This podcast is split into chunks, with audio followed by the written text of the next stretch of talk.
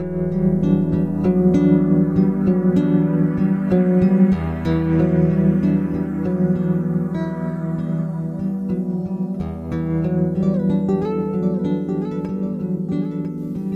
und ganz herzlich willkommen zum Podcast Grenzen im Außen und Stärke von Innen. Ich bin Caroline und in der heutigen Folge nehme ich euch mit in meinen Jahresrückblick. Ich habe eine kleine Struktur entworfen, wie ich das Jahr reflektieren kann. Das erkläre ich dir. Ich erzähle dir von meiner, ja, von meiner persönlichen Entwicklung, von ein paar Anekdoten, von ein paar Highs, Sachen, auf die ich wirklich stolz bin und ein paar Sachen, die noch der Entwicklung bedarfen und die ich für mich mitnehme in das nächste Jahr als mögliche Ziele. Ich wünsche dir ganz viel Spaß und ich hoffe, es inspiriert auch dich für einen wertschätzenden, ressourcenorientierten Jahresrückblick. Also insgesamt war mein Jahr wirklich ähm, ein Jahr des inneren Wachstums, das muss ich sagen. Es war ein Jahr der Veränderung und es war ein Jahr, in dem irgendwie viel passiert ist, auch wenn es nicht so immer sichtbar war. Bevor ich aber anfange, dir mehr davon zu erzählen, möchte ich mit dir erst einmal in meine Jahresziele schauen. Ich habe nämlich 2020 am Ende vom Jahr mir Ziele gesetzt für dieses Jahr. Da hatte ich auch ein kleines Coaching diesbezüglich, wie ich Ziele formulieren kann, wie ich mein Warum definieren kann, damit der Drive zum Ziel ein bisschen stärker wird. Und das habe ich gemacht. Ähm, das waren so Ziele aus unterschiedlichen Bereichen. Eines meiner größten Ziele ist natürlich mein Business-Ziel, meine ähm, eigene Selbstständigkeit, mein Coaching-Produkt. Und da hatte ich ähm, zum Teil quantitative Ziele, also ein Umsatzziel, ähm, Kennzahlen wie E-Mail-Abonnenten und Kennzahlen ähm, zu ähm, Angeboten, die ich veröffentliche. Das war so der eine große Part, der mir für dieses Jahr einfach sehr, sehr wichtig war, dass mein Coaching-Business läuft und dass es gut läuft. Weil ich aber ein absoluter Fan davon bin, dass wir in unserem Leben nicht alles nur auf eine Karte setzen, war es mir sehr wichtig, auch Ziele zu formulieren, die in anderen Lebensbereichen verortet sind. Denn du kennst es vielleicht, wenn du dein Leben nur auf einen Bereich fokussierst, wie zum Beispiel auf deine Arbeit. Ähm, oder du setzt alles auf deine Partnerschaft und du hast dann darum, darüber hinaus nichts mehr anderes. Wenn dieses dieser Aspekt dann wegfällt, also wenn du dann deine Arbeit verlierst oder wenn du dich trennst, dann kann dir das so die Füße wegziehen und du kannst den Boden verlieren, denn Menschen brauchen auch noch andere Säulen, damit wir insgesamt auch ein Leben in Stabilität haben. Und da hätten wir eben zum Beispiel die Säule, wir haben neben der Arbeit die Säule Familie, soziales Netz, die Säule der Persönlichkeitsentwicklung, Spiritualität, die Säule Gesundheit also so in dieser Richtung. Und so war eben auch mein Denken und deshalb war es mir wichtig, dass ich auch noch Ziele formuliere, die ähm, eher so mit der persönlichen Weiterentwicklung zu tun hatten. Zum Beispiel war mein Ziel, dass ich meine Morgenroutine weiterhin mache. Ich habe 2020 mitten im Lockdown eine Morgenroutine entwickelt und mein Ziel war, diese Morgenroutine an mindestens fünf Tagen die Woche beizubehalten. Meine Morgenroutine besteht daraus, dass ich aufstehe, ähm, zehn Minuten Yoga mache, 10 bis 15 Minuten meditiere und meistens dann noch, da war ich noch nicht ganz so konsequent am Anfang vom Jahr, meistens noch 10 Minuten etwas mache wie ein Buch lesen oder ähm, Vokabeln lernen. Das bringt mich auch zu meinem nächsten Ziel, das natürlich nicht ganz so optimal formuliert war. Ähm, für mich war es aber ausreichend. Mein Ziel war, dass ich 30 Minuten pro Woche etwas Neues lerne und das ist zum Beispiel eine Sprache neu lernen meine Idee hinter diesem Ziel war, dass ich ähm, eben ja auch mal Impulse aus einem anderen Bereich setze, nicht nur Arbeitsbereich, sondern auch wie zum Beispiel eine Fremdsprache lernen für den nächsten Urlaub. Ein weiteres Ziel war, dass ich meine Weiterbildung beende zur systemischen Beraterin und dass ich auch die Zertifizierung anstrebe.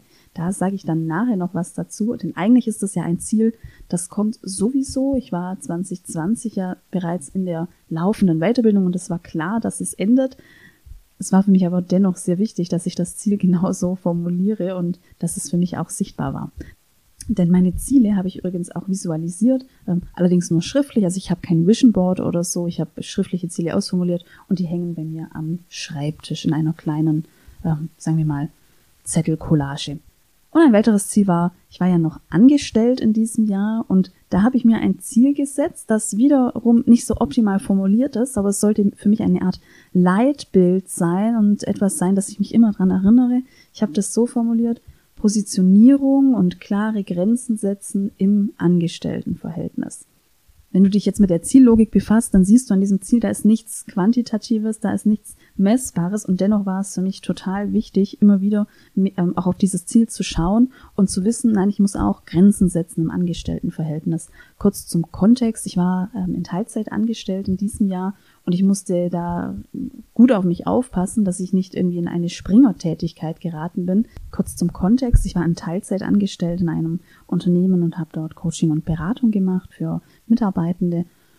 Und wenn du schon mal Teilzeit gearbeitet hast, dann kennst du es vielleicht, also es war meine Hypothese, dass es schon auch an der Teilzeittätigkeit lag, dass es irgendwie ganz viele Einladungen gibt, mal den Arbeitstag zu tauschen oder mal da länger zu bleiben und dass man jetzt gerade, weil ich eine Familie habe, dass die Flexibilität schon sehr gefordert wird und das habe ich 2020 gemerkt, dass mir das nicht gut tut und dass es zu Lasten geht von meiner Selbstständigkeit. Also da große Flexibilität zeigen für die Teilzeitstelle, das hatte Auswirkungen auf meine Selbstständigkeit und es war für mich klar, dass ich 2021 meine Selbstständigkeit wachsen lassen möchte. Also das war so ein klarer Anker für mich, klare Grenzen dann auch zu ziehen. Und zum Beispiel habe ich dann im Jahr 2021 ähm, kein einziges Mal irgendwie an einem äh, meinen Dienst getauscht oder ähm, kann mich auch nicht erinnern, dass ich allzu oft sehr viel länger geblieben bin. Also war das sehr in der Abgrenzung und das war für mich wirklich positiv in diesem Jahr.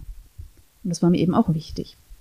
Also so viel zu den Zielen, die ich mir gesetzt habe für das Jahr 2021, die Ziele, die für mich wie eine kleine, ja, wie so ein Leitbild eben auch fungiert haben.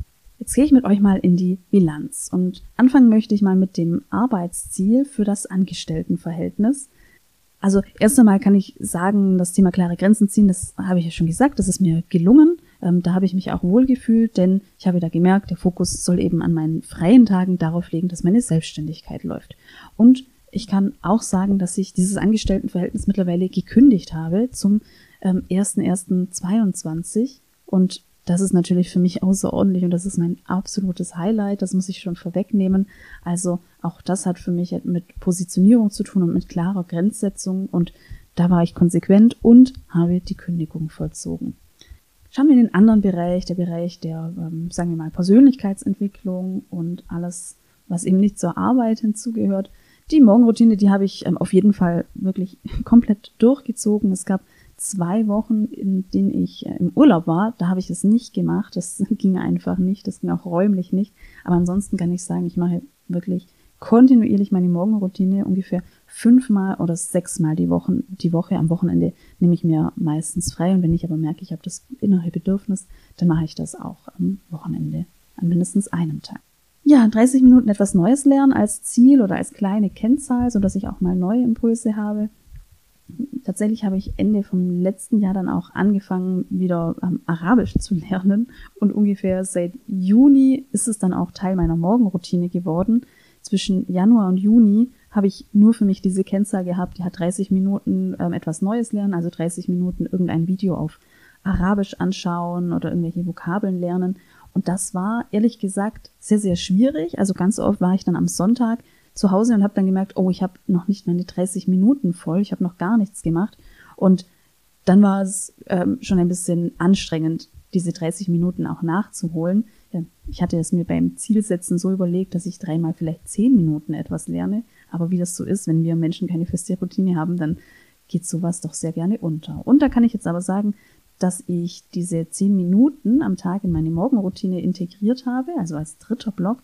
Das ist doch ganz hilfreich. Ähm, und da komme ich jetzt auch so zu dem Punkt, warum eine Morgenroutine so geil ist, weil du damit einfach schon Erfolgserlebnis schaffst, weil es einfach so automatisch ist, dass du dann deine Sachen, die du dir vornimmst, machen kannst. Also, falls du noch keine Morgenroutine hast und du für dich spürst, du hast da schon die Möglichkeit, das zu machen, dann mach das gerne. Also meine Morgenroutine ist daraus entstanden, dass ich gedacht habe, ich möchte mich mehr, äh, möchte mehr ruhigere Bewegungsimpulse wie Yoga und Stretching und ich möchte mehr meditieren und ich habe das so in meinem Alltag nicht hingekriegt. Ich habe das immer vermieden, ich hatte mir keine Zeit dafür genommen und seit ich es in der Morgenroutine mache, weiß ich, ich kann einfach am Morgen schon einen Haken darunter machen. Und wenn ich das Bedürfnis verspüre, tagsüber noch zu meditieren, dann mache ich das, dann bin ich in einer Übererfüllung, was natürlich auch super toll ist. Also von dem her, da bin ich schon sehr stolz, dass ich das für mich entdeckt habe und dass ich dran geblieben bin und ich hoffe, ich bleibe auch. Ja, zu meinen Business-Zielen kann ich sagen, dass ich mir für dieses Jahr ein sehr sportliches Umsatzziel gesetzt habe und wirklich ein Ziel, bei dem ich mir gedacht habe, nein, das schaffe ich doch nie, aber ähm, auch aufgrund dieses Ziele-Coachings wurde ich motiviert, mir ein hohes Ziel zu setzen mit der Idee, wenn ich auch nur einen Teil davon erfülle, zum Beispiel 80 Prozent, dann bin ich trotzdem mega happy. Und ich kann sagen, ähm, genau so ist es. Ich habe dieses Umsatzziel nicht erreicht. Ich habe einen Teil davon erreicht. Es war aber super wertvoll für mich, diese Leitorientierung oder ja, diese Leitplanke zu haben. Und das war super hilfreich. Und von dem her kann ich sagen, auf der Business-Ebene, was ich da hatte an Kennzahlen, auch E-Mail-Abonnenten, Anzahl der Angebote, die ich veröffentliche, das hat nicht, ähm, das ist nicht erfüllt. Das ist einfach noch offen. Also, und dennoch war es gut für mich, dass ich da die Zahlen erhoben habe und die Zahlen gesetzt habe. Auch das war doch das Jahr sehr hilfreich. Ein kleines Business-Ziel oder Business-High möchte ich hier noch integrieren. Den Podcast habe ich aus irgendeinem Grund vergessen, in meine Ziele aufzunehmen. Es war ganz klar, dass ich, dass ich ja dieses Jahr einen Podcast mache. Ich war da im November und im Dezember auch schon in den Vorbereitungen. Aus irgendeinem Grund habe ich mir dazu kein Ziel gesetzt, was ich super schade finde. Deshalb ähm, würdige ich das jetzt erst einmal hier. Mein Podcast, den du jetzt auch hörst, den habe ich im Januar gestartet mit insgesamt 60 Folgen, ähm, einige Downloads inzwischen, ähm, eine schöne Download-Kurve, die ansteigt, was mich auch sehr freut. Also von dem her, ähm, das finde ich einfach außerordentlich und ich sage dir auch später noch, dass ich, ähm, wie ich durch den Podcast auch selber nochmal viel gelernt habe.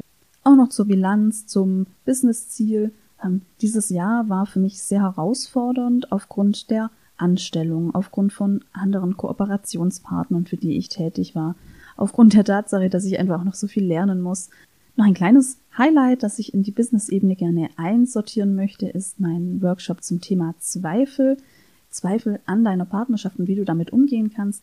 Da muss ich sagen, ich hätte diesen Workshop fast nicht gemacht, es war August, September und ich hatte eigentlich nicht mehr vor, dieses Jahr nochmal ein Angebot zu veröffentlichen oder einen Workshop zu, zu machen. Und dann habe ich aber mein Zieleblatt gesehen und da stand eben eine gewisse Anzahl an Angeboten, die ich rausgebe. Und das hat mich dann motiviert, nochmal diesen Workshop anzubieten, in die Bewerbungsphase zu gehen, etc. Und ich muss sagen, ich bin so froh, dass ich das gemacht habe, denn ich fand die Runde, die wir hatten, total schön. Es war eine kleine Runde, ein kleines Zoom-Meeting. Und ähm, die Menschen, die da aber gekommen sind und mir ihr Vertrauen geschenkt haben, ähm, denen bin ich einfach unglaublich dankbar. Und das Thema Zweifel in der Partnerschaft ist natürlich auch etwas Besonderes. Das macht vielleicht auch Angst und das darf aber auch angeschaut werden. Also von dem her, da bin ich wirklich froh, auch über das Zieleblatt, das mich dann nochmal motiviert hat. Jetzt möchte ich euch in ein paar Highlights mitnehmen, einfach mal so querbeet und es ist ganz lustig, als ich mir die Highlights überlegt habe, ist eines meiner, meiner ersten Gedanken, hatte gar nichts mit mir zu tun. Es hatte damit zu tun, dass mein Vater seinen 60. Geburtstag gefeiert hat. Und er hat das auf eine Art gefeiert mit so vielen Leuten und mit so viel Bühnenshow. Und er hat das so gerockt und er war, das war unglaublich, hat, hat selber eine Show gemacht auf der Bühne, hat etwas vorgesungen, war so gut drauf und ähm, so viele Menschen waren da, so ähm, viele Kindheitserinnerungen sind dann von mir auch hochgekommen, weil ich dann seine Kumpels gesehen habe, die ich äh, gesehen habe, als ich eben noch ein kleines Mädchen war. Also das war unglaublich und ich finde das total schön, dass ich an ein Jahr zurückdenke und das erste, was mir einfällt, ähm, hat gar nicht so viel mit mir zu tun, sondern mit meinem Vater. Also das wollte ich auf jeden Fall aussprechen. Das war für mich sehr, sehr besonders. Und jetzt auch noch in dem Kontext von Corona, diese Möglichkeiten, dass wir überhaupt mal mit vielen Menschen zusammen sind, ähm, einigermaßen unbeschwert, das ist so selten und genauso war es aber an diesem Tag. Das war unglaublich. Ein anderes Highlight hatte ich bereits schon erwähnt, aber auf jeden Fall ist die Kündigung für mich das Highlight. Und das Highlight ist nicht nur, dass ich eben jetzt nicht mehr angestellt bin, sondern Vollzeit selbstständig. Das Highlight ist da vor allem für mich, dass es mir gerade keine Angst macht, dass ich mich so gut vorbereitet fühle, dass ich mich so auch hingeben kann und ins Vertrauen gehen kann und dass ich weiß, dass es irgendwie funktionieren wird und dass ich weiß, dass ich jetzt 2022 mir einfach nehme für diesen Schritt, das ist ähm, unglaublich überraschend und mein absolutes Highlight. Weitere Highlights, die ich hatte, ich hatte ganz viele erste Male dieses Jahr. Also das zum Beispiel bin ich tätig für andere Kooperationspartner und biete dort Coachings an zu diversen Themen eher im Businessbereich. Ja, berufsbezogene Coachings. Oder habe jetzt auch einen Kooperationspartner, in dem ich ein paar Coachings an Hochschulen anbiete und Workshops an Hochschulen. Ja, und da hatte ich eben viele erste Male so. Das erste Mal für den einen Auftraggeber ein Business Coaching. Das erste Mal einen Workshop an einer Hochschule für den Kooperationspartner. Auch ein kleines Highlight war, dass ich wirklich nach meiner Kündigung, also nachdem ich meine Kündigung ausgesprochen habe, noch einen Vortrag bei meinem Arbeitgeber gehalten habe. Ähm, das erste Mal in eineinhalb Jahren wieder Präsenz. Und das war auch unglaublich wertvoll für mich, mal wieder in Präsenz vor Leuten zu sprechen. Das zähle ich auf jeden Fall auch als Highlight und als ein erstes Mal. Noch eine sehr schöne, ein sehr schönes Highlight dieses Jahr, das für mich auch sehr wichtig war. Wir sind umgezogen, mein Partner und ich, und ich habe jetzt endlich ein eigenes Büro. Das war davor wirklich schwierig, ähm, sehr herausfordernd, auch stellenweise belastend, muss ich ganz ehrlich sagen. Und nun habe ich aber ein eigenes Büro und kann in diesem wirken, kann mich in diesem einfach ganz auch der Arbeit hingeben. Und das ist unglaublich. Und die restliche Wohnung ist natürlich auch sehr. Weitere Highlights. Ähm, das hatte ich ja viele erste Male für Kooperationspartner und ich muss sagen, in diesem Jahr gerade diese Kooperationen, die laufen echt gut. Das freut mich auch, dass ich da andere Themen und Coachings habe. Ähm, es hat mir Geld gebracht und aufgrund dieser Kooperation war es möglich, meinen Kündigungswunsch auch wirklich zu vollziehen. Also das hat mir nochmal die Sicherheit gegeben, dass es einfach geht und dass da was möglich ist. Und von dem her ist das schon auch ein Highlight. Ein weiteres Highlight ist für mich der Podcast, den ich gestartet habe, den ich weiterhin bespiele. Und der Podcast hat schon so viel für mich selbst bewegt, denn einerseits muss ich an den Sommer denken, an dem ich diese tollen Interviewpartnerinnen hatte. Das war schon ein wirkliches Geschenk und an dieser Stelle auch nochmal Danke an alle, die sich hier auch die Zeit genommen haben, mit mir ein Interview zu führen und an all die Frauen, die zu diesem Thema Grenzen setzen, auch noch einen Bezug haben und da etwas geteilt. Der Podcast hat aber noch viel mehr in mir bewegt. Er hat mich in meinem Alltag auch so sehr ausgerichtet auf das Thema Grenzen. Es war so, als hätte ich einen inneren Filter, der im Außen auf das Thema Grenzverletzung noch mehr geachtet hat als sonst. Also da ist auf jeden Fall was für mich entstanden. Und ähm, auch ich habe gemerkt, auch ich habe immer wieder weiterhin Chancen, mich abzugrenzen. Auch wenn ich mir ja denke, das ist schon etwas, was ich sehr gut kann. Und dennoch war ich immer wieder gefordert, mich abzugrenzen. Und, ähm, ich habe das Gefühl, vor allem durch die Arbeit am Podcast, ist es mir gelungen, mich irgendwie, also mir schneller auf die Schliche zu kommen und mir so dadurch auch schneller dann wieder bewusst zu werden, dass dir gerade etwas nicht stimmt und dann Grenzen zu setzen. Ein kleines Beispiel hat mir auch nochmal gezeigt, wie sehr ich mich entwickelt habe.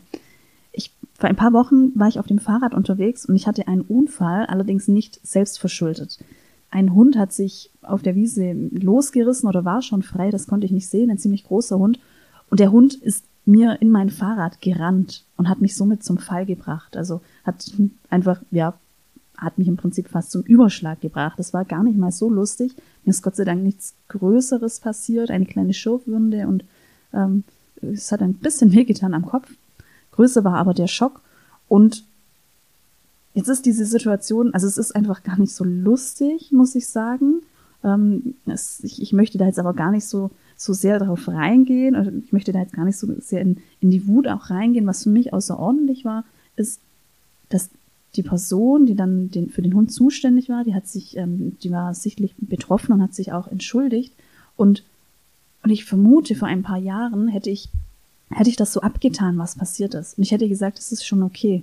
Ja, es ist schon okay, weil ähm, ich hätte gemerkt, dass die Person es, dass der Person es leid tut und dass sie sich ähm, entschuldigt. Und ich hätte gesagt, ja, es ist schon okay oder passt schon.